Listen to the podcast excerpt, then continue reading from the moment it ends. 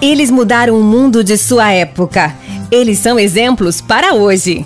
E aí, galera do Destrave, tudo bem com vocês? Meu nome é Mayara Mendes e estamos em mais uma semana para falar sobre a história de santos.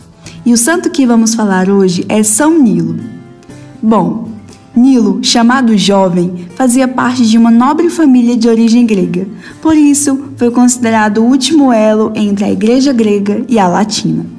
Era casado e funcionário do governo de Constantinopla, mas com o nascimento de uma filha, acabou viúvo. Depois, descobriu sua vocação à vida monástica, segundo a regra de São Basílio. Após várias mudanças, acabou fixando-se em Monte Cassino, perto da famosa Abadia Beneditina. Seu testemunho atraiu muitas pessoas, tendo assim a felicidade de fundar vários mosteiros no sul da Itália, com o cotidiano pautado pelo trabalho e a oração.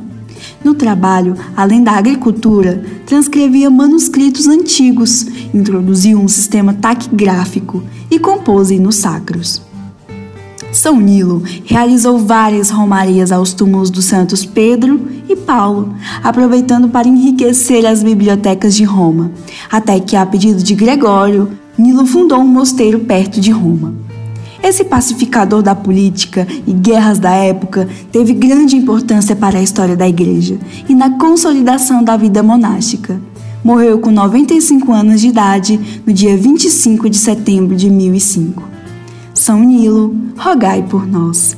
É isso, galera. Até o próximo programa e até a próxima semana. Tchau!